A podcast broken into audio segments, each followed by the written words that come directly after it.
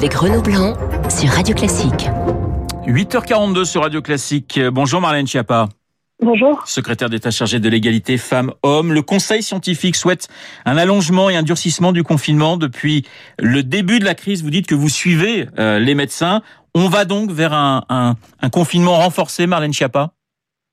Écoutez, je crois que dans la période que nous traversons, il est important effectivement que les décisions euh, politiques soient éclairées par euh, des conseils scientifiques. Et c'est pour ça que le président de la République, mais aussi le Premier ministre et le ministre de la Santé, euh, Olivier Véran, ont souhaité installer ce conseil scientifique. Donc là, il a proposé une recommandation basée sur une estimation scientifique et nous verrons si le président de la République et le Premier ministre suivent cette orientation à la lettre ou si elle est adaptée.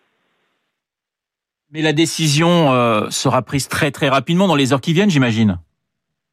Oui, en tout cas, euh, effectivement, la durée du confinement, je crois que ce qui est important de, comprendre, c'est qu'elle dépend de nous euh, en réalité. C'est-à-dire, est-ce que nous avons un, confinement qui est respecté, que nous ne sortons pas ou peu ou le moins possible euh, Est-ce que véritablement nous limitons ces fameuses interactions sociales sanitaires et que du coup nous permettons au virus de ne pas circuler Et dans ces cas-là, le confinement sera peut-être moins long. Ou est-ce que à l'inverse nous sortons, nous circulons, nous ne respectons pas les mesures barrières, nous nous serrons la main, nous nous embrassons, nous nous parlons à moins d'un mètre, nous nous tenons proches dans les files d'attente quand nous faisons des courses. Et là, ça veut dire que le virus continue euh, à circuler avec euh, des conséquences graves et que donc le confinement durera plus longtemps. Donc les, les options sont sur la table et tout cela dépendra de l'évolution euh, en réalité de ce virus. Marlène Schiappa, le confinement, seule solution hein, aujourd'hui pour combattre le virus. Le confinement qui peut aussi générer un, un terrain propice aux, aux, aux violences intrafamiliales. Oui, c'est ma crainte. Dès lors que euh, les mesures de confinement ont été annoncées, j'ai commencé à travailler avec les services de l'État et avec les acteurs de terrain sur un plan de lutte contre les violences conjugales. Et j'ai échangé également avec mon homologue italienne, puisque l'Italie est confinée depuis euh, un peu plus longtemps euh, que la France, pour avoir des retours d'expérience.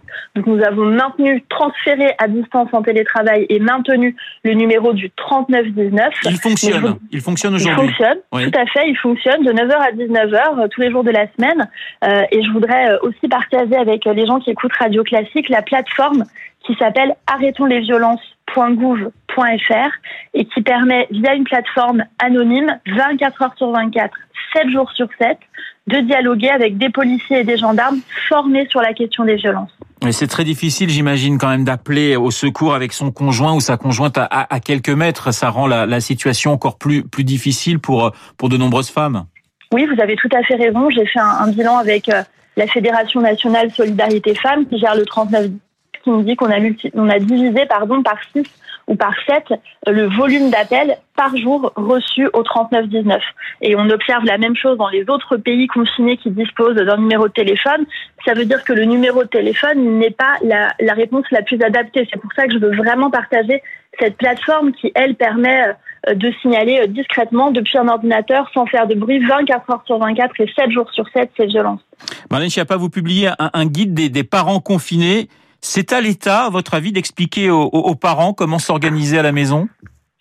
Vous savez, dans cette période inédite de crise que nous sommes en train de, de vivre, je crois que le rôle de quelqu'un qui est secrétaire d'État chargé de l'égalité femmes-hommes et qui a présidé pendant dix ans un réseau de mères de famille, c'est aussi d'accompagner les parents. Parce que j'ai reçu des centaines de questions de parents qui demandent euh, comment s'organiser très concrètement dans la vie quotidienne. Et donc ce petit guide, c'est un guide sans prétention, mais nous sommes allés contacter 50 experts et expertes, orthophonistes, directrices d'école, euh, psychologue, euh, coach sportif, cuisinier de l'Élysée, euh, etc., et éducateur. Et chacun partage une astuce qui permet de s'organiser quand on est confiné avec ses enfants parce que c'est une situation euh, difficile et c'est une épreuve collective qui vient percuter notre histoire et notre vie familiale à chacun. Mais on préférait peut-être avoir des masques plutôt que des guides alors, chacun son rôle. Le ministre de la Santé est pleinement mobilisé 24 heures sur 24 pour faire en sorte, en sorte qu'il y ait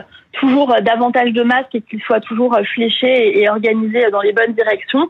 Euh, moi, en tant que secrétaire d'État chargé de l'égalité femmes-hommes, je crois que l'un n'est pas exclusif de l'autre et qu'un accompagnement des parents est aussi bienvenu si j'en juge par le nombre très élevé de téléchargements de ce guide par les parents. Marlène Schiappa, on attend le gouvernement aussi sur la question du traitement. Il y a la chloroquine dont on parle beaucoup.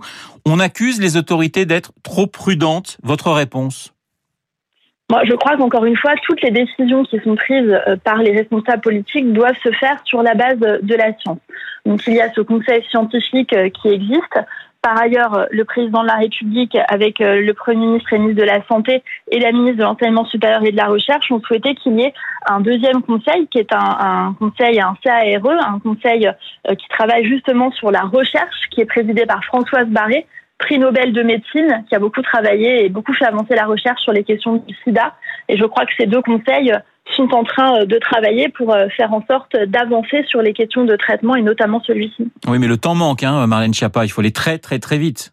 Le temps manque, je ne vous le fais pas dire, et c'est pour ça que le gouvernement est pleinement mobilisé avec les scientifiques et que la communauté scientifique se mobilise pour aller aussi vite que possible. Mais aller vite, ça ne veut pas dire faire n'importe quoi. Et en disant cela, je ne porte vraiment aucun jugement parce que n'étant pas scientifique moi-même, je ne me permettrai pas d'avoir un avis. Je crois que dans la période, on entend beaucoup de commentaires de gens qui se présentent comme des experts sur différents sujets euh, quand ce n'est pas le cas. Moi, je ne suis pas scientifique, je ne suis pas médecin, donc je ne vais pas donner un avis en opportunité sur un soin. Il y a un conseil scientifique, un conseil de recherche, un ministre de la Santé, un Premier ministre, un président de la République qui sont tous à pied d'œuvre 7 jours sur 7 pour faire en sorte euh, de faire avancer la question notamment des traitements. Une dernière question sur un, possible suivi par GPS des personnes euh, infectées. On en est bien sûr au, stade de la réflexion. Qu'en pensez-vous? Le secrétaire d'État au numérique qui était là, je crois, tout à l'heure, Cédric O, est en train de regarder. Dimitri Pavlenko, effectivement. Absolument. Il est en train de regarder ce qui se fait euh, chez nos partenaires et dans d'autres pays. Pour l'instant, aucune décision n'a été prise. Nous regardons vraiment très sérieusement ce qui a été retenu chez les pays euh, partenaires parce que c'est vrai que les nouvelles technologies peuvent permettre euh, de partager beaucoup d'informations, euh, d'avancer sur les questions de propagation du virus, mais ça ne doit pas empiéter sur les questions de liberté individuelle et donc tout cela est regardé avec beaucoup de sérieux par le secrétaire d'État au numérique. Mais, mais, vous personnellement, mettre la démocratie, je mets entre parenthèses, hein, justement de côté pendant un mois, ça vous choquerait? Je crois que personne euh, en France ne propose de mettre la démocratie. Non, mais c'était une image pour dire oh. qu'effectivement nos, nos, libertés seraient un petit peu, euh, un petit peu limitées pendant un temps voulu, juste pour combattre euh, le coronavirus. Est-ce que vous, à titre personnel, ça vous choquerait? Je ne crois pas que ce soit l'idée. Moi, à titre personnel, je suis tout à fait euh, en phase avec euh, ce que fait le secrétaire d'État au numérique, c'est-à-dire que on regarde très sérieusement euh, ce qui est fait à l'étranger et on trouve une ligne de crête pour ne pas renoncer aux libertés individuelles de chacun, mais pour pouvoir également protéger nos concitoyens du coronavirus. Chacun voit le décompte des morts chaque jour. Chacun connaît maintenant quelqu'un qui a été touché, qui a été infecté par euh, le Covid-19. Je crois que nous sommes dans une situation euh, particulière, mais euh, qu'il ne faut évidemment pas mettre la démocratie de côté. D'ailleurs, les questions au gouvernement se poursuivent, l'activité parlementaire dans ce cadre-là se poursuit et je pense que c'est très sain ainsi. Merci beaucoup Marlène Schiappa d'avoir été ce matin sur l'antenne de Radio Classique, secrétaire d'État chargé de l'égalité femmes-hommes. 8h50 sur notre antenne. Tout de suite, eh bien, un écrivain. Renaud Blanc sur Radio Classique. Bonjour Alexandre Jardin. Oui, bonjour Renaud. L'auteur de Fanfan, du Zèbre, des gens très bien, de Juste une fois ou encore des coloriers. Un confinement pour un écrivain, c'est pas franchement une nouveauté. Vous, vous connaissez cela, j'allais dire. Euh, le oui, confinement pour écrire. C'est un peu particulier. Oui, c'est sûr. Et, euh, évidemment, mon prochain roman est annulé comme tous, donc j'écris la suite pour rester en compagnie de mon personnage. Mais ce n'est pas pour ça que que je vous parle aujourd'hui, c'est parce que vous venez de dire quelque chose d'extrêmement important. Il faut agir vite. Alors, je voudrais demander aux auditeurs de Radio Classique de faire leur part. Euh, euh, vous allez sur un site qui s'appelle renfort-covid.fr. Renfort-covid.fr. Ce site euh, donne accès à une, à une application euh, pour que tous les gens qui veulent et qui ont une compétence qui pourrait être utile à un hôpital, qu'ils soient brancardiers, ambulanciers, pharmaciens, préparateurs, cuisiniers, euh, médecins, infirmières, se portent volontaires et par, le biais de cette application, ils seront mis directement, tout de suite, instantanément, en contact avec les, avec les, les établissements hospitaliers qui doivent faire part tout de suite sur cette application, sur renfort-covid.fr, de leurs besoins. Et, grâce à la mobilisation des internautes euh, et, des radios comme la vôtre, on a déjà trouvé 5000 inscrits. 1600 infirmières hier, c'était les chiffres d'hier, 900 médecins, 300 brancardiers, 174 ambulanciers. Donc, euh, arrêtons de compter les points, de chercher des trucs. Maintenant, on agit tous. On peut agir. Vous allez sur votre page Facebook. Euh, si vous n'avez pas noté ce que je viens de dire, vous allez sur la mienne, Alexandre Jardin, ou, ou mon compte Twitter, et vous partagez. Il faut diffuser cette information très rapidement. Il faut que dans les 48 heures, avant que le gros de la vague arrive, les hôpitaux et des renforts. C'est urgent, on doit anticiper ça parce qu'un très grand nombre de soignants vont être malades. Alors, Alexandre, Alexandre Jardin, votre appel a été euh, a été entendu. Euh, justement, face à ce drame, il y a une très grande solidarité euh, des, des, des Français. Vous l'attendiez ou, ou, ou, cette solidarité vous étonne? Non, on, on est ce grand peuple. Moi, ça fait 20 ans que je suis un militant associatif et je sais qu'on peut compter sur, sur le citoyen acteur dès lors qu'on fait des choses qui ont du sens. On a fait ça avec le programme Lire et faire lire, mais là, l'urgence, c'est de trouver des renforts. Euh, et, et, les gens sont d'une modestie. Il y a par exemple un très grand nombre de chirurgiens, peut-être qui nous écoutent là à l'instant, dont les opérations ont, été repoussées, vous le savez. Eh bien, ils se proposent sur renfort Covid et beaucoup acceptent de prendre des jobs d'infirmiers pour aider là où ils peuvent être utiles. On a plein d'exemples comme ça. Donc, vous vous portez volontaire, euh, tous les métiers euh, en lien avec l'hôpital, et puis après, chacun aura la modestie de, de, de prendre le job euh, euh qu'on lui proposera. Il y aura des ajustements, mais faisons-le vite.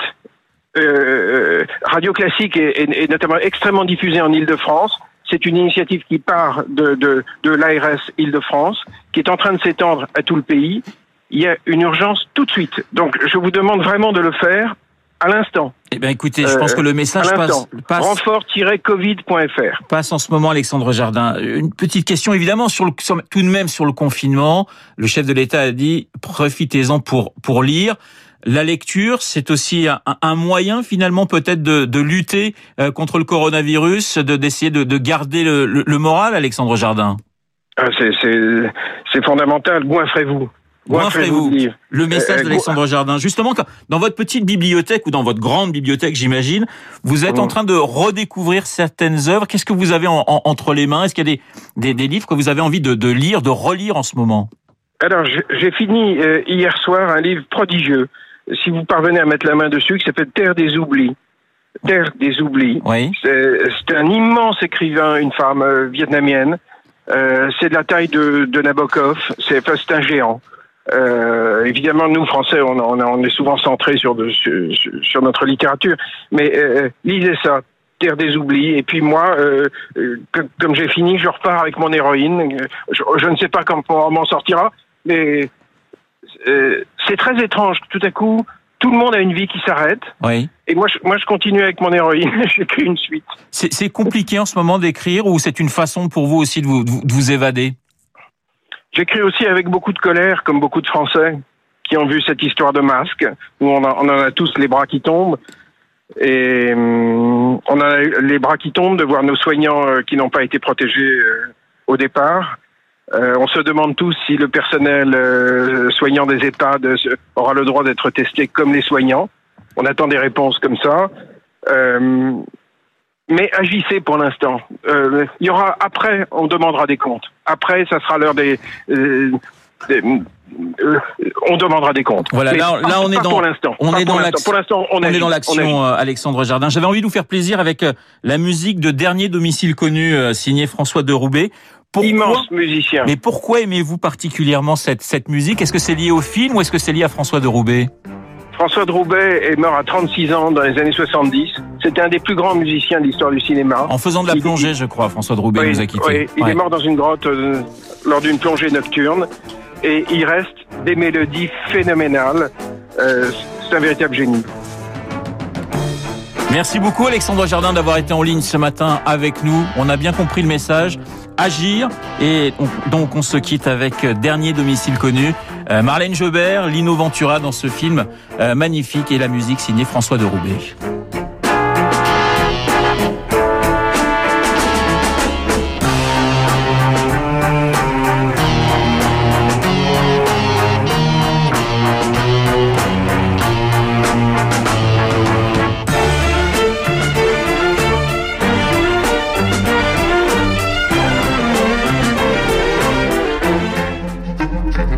Leblanc sur Radio Classique. Bonjour Béatrice. Bonjour Renaud. Béatrice Mouedine, responsable éditoriale web. Béatrice, qu'est-ce qu'on peut découvrir sur le site radioclassique.fr aujourd'hui? Alors aujourd'hui, mercredi, jour des enfants, et il faut plus que jamais les occuper en ces périodes de confinement. Eh bien aujourd'hui sort le nouvel épisode des histoires en musique d'Elodie Fondacci, le paysan et le samouraï, sur une musique d'un compositeur chinois Jiang Xinghai. Et si vous êtes amateur de podcast et si vous voulez faire découvrir la musique classique aux enfants et aux plus grands, il y a Retour vers le classique d'Augustin Lefebvre, excellent podcast sur les liens entre musique classique et pop culture. Augustin s'est intéressé cette semaine à Fantasia de Disney, qui à sa sortie a été un échec commercial on l'apprend en écoutant ce podcast. Et puis, si vous voulez savoir comment Radio Classique fonctionne côté coulisses, techniquement parlant, comment nous faisons, eh bien, allez voir l'article qui s'appelle Comment Radio Classique émet en direct malgré le confinement. Et je vous invite aussi à lire euh, l'article de Laure Maison sur le concerto pour clarinette de Mozart, qui est si déchirant. On comprend à la lecture de l'article ce qui plaisait tant à Mozart dans la clarinette, une histoire de voix voilà, qu'on entend. Tout ça, c'est sur radioclassique.fr, Renaud. Voilà quelques petites notes pour vous accompagner. Merci Béatrice.